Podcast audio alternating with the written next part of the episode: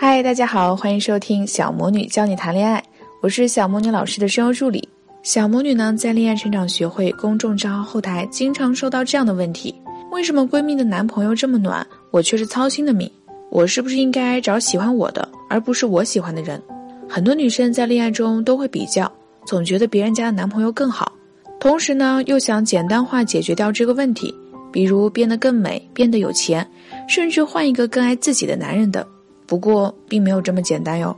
首先呢，女人并不是因为某一个单一的原因就要男人秒变宠妻狂魔，爱你爱的死去活来的。其次，千万不要相信找一个爱我的人就能轻松一辈子的想法啦。一个男生无论当时多么辛苦追你，之后依然会因为面临的问题而对你的爱意有增有减的。那么，到底是什么让你成为男人的小心肝，让他只对你的爱只增无减呢？要知道，并不是只有一个因素决定男人对你的爱，而是方方面面。小魔女整理了五个要素：颜值、三观匹配、经济能力、情商维系和情绪价值。这五个要素持续平衡的发展，决定了两个人亲密关系的质量。小魔女称之为“爱情动态平衡理论”。接下来呢，我们就首先说这第一点，颜值。这一点呢，就无需多说了吧。小魔女之前一直强调。人类都是视觉动物，尤其是男人。一段感情中呢，最难的不是用美迷住对方，而是让你的美持续下去。很多女生以为结婚就是买了保险，于是婚后放任自流，不做自我管理，导致女性特征明显衰减。一旦女性颜值下降的厉害，爱人的热情亦会随之减退哦。男人很容易对你丧失原始性冲动。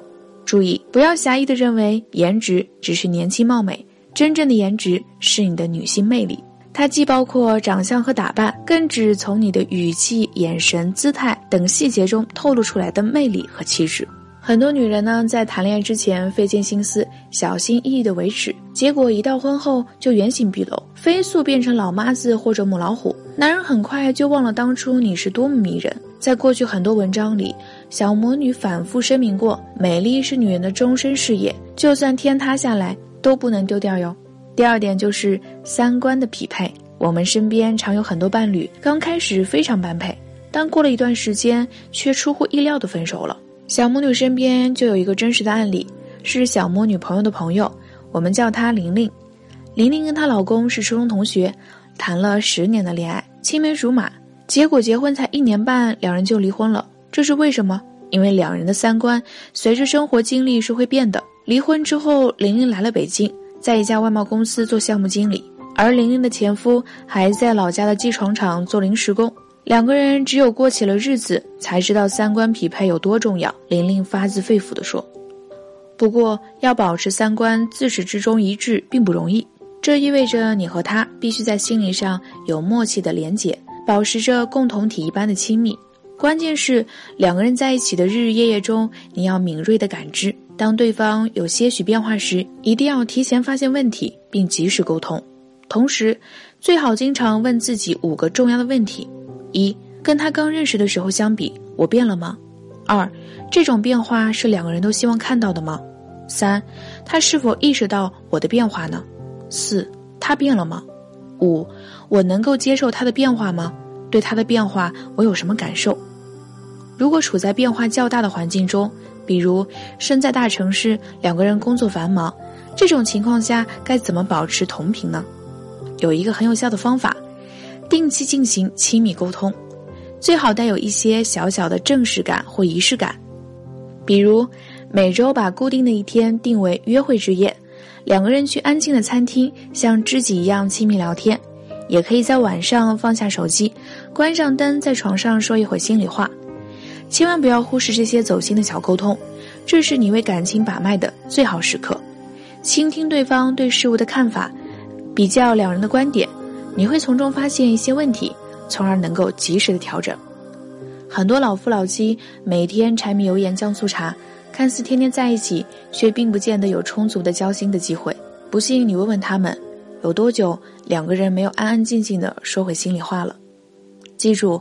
工作再忙，每天抽十几二十分钟，停下手里的一切，两人像知己一样聊一聊生活工作，哪怕是身边好玩的事儿，长此以往，你会发现，每一天我们都在各自变化，而每一次小小的沟通，都能够把我们的变化融合在一起，让我们变得更加的紧密。第三点就是经济能力。恋爱中呢，有这样一根黄金曲线：两人经济越独立，外界对你们的爱情的干扰就会越小，而你们俩的自主性会越强。想一想，父母阻挡一对情侣时，往往最担心的是自己孩子的生活质量问题。如果两个人经济都独立，父母的担心会小很多。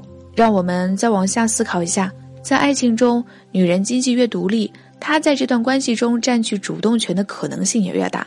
相反，一个女人经济上越拮据，就越容易把这段关系当成救命稻草，而越失去主动权，造成恶性循环。无论电视上还是生活中，我们常看到这样的例子：一些本来能力不错的女人，嫁了个条件好的男人。可以以为不用辛辛苦苦挣钱了，甩手做金丝雀，但结果却是什么呢？被男人抛弃后，不得不重新回归到社会，再次寻找自我。因为男人拯救不了你的生活，只有靠你自己才可以。只有靠持之以恒的努力，才能让生活发生根本改变。与其说是婚姻让女人生命变得更加美好，不如说，如果你足够美好，才能遇到更美好的婚姻。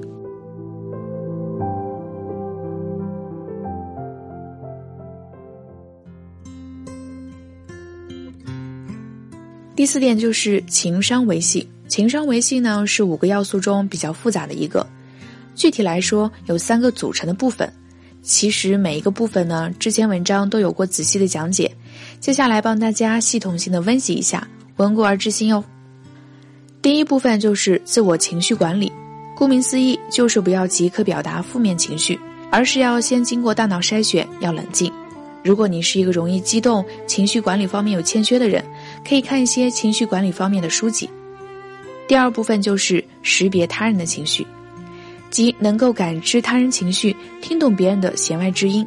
小魔女曾经专门采访了几位生活中的男神，他们表示最受不了的撩法之一就是没有分寸感、不合时宜。比如，他们明确表示自己在忙，并发出了微笑脸。而女生却一直在问男生为什么昨晚不回信息，这本质就是识别他人情绪的问题。第三部分就是运用恋爱技巧提升沟通能力，即用各种技能主动出击。很多姑娘苦于知道要做什么，但不知道该怎么做，结果东施效颦，出现各种尴尬。小魔女这本书的很多篇幅都专门针对恋爱技能做了详细的讲解。希望大家没事可以经常翻一翻，看完就能用起来哟。那最后一点就是情绪价值，这一点是恋爱关系的核心灵魂，它决定了一个人的感情走向。阮玲玉和蝴蝶，想必大家都知道，同是民国的美女，一个二十五岁就香消玉殒，另一个则是儿孙绕膝，晚年幸福。同是时代美人，为什么两个女人的命运截然不同呢？其实正是不同的情绪价值在起作用。第一就是才华，每个人都愿意跟肚里有货的人做朋友，爱情更是一样。如果徒有外貌没有才华，男人很快就会厌倦你。蝴蝶呢本身就很有才华，更难得的是他还异常的努力。蝴蝶的语言天赋超出常人，说一口流利的粤语、闽南语、上海话。而当时电影正从默片进入有声片时代，谁会普通话谁就能抢得先机。于是。蝴蝶又专程到北京拜梅兰芳为师，成为中国电影首位发声者。此外，蝴蝶还系统学过影剧概论、电影行政、西洋近代戏剧史和导演、化妆、舞蹈等十几门课，无疑是当时少有的一颗明珠。这也让其丈夫和她结下一世情缘，对她奉若珍宝。第二就是视野和格局，视野与格局左右着人的主观能动性，决定一个女人会过上怎样的生活。阮玲玉和蝴蝶的初恋都是轻浮浪子，但与阮玲玉的被动纵容不同，蝴蝶主动规劝爱人走正道，甚至为其投资。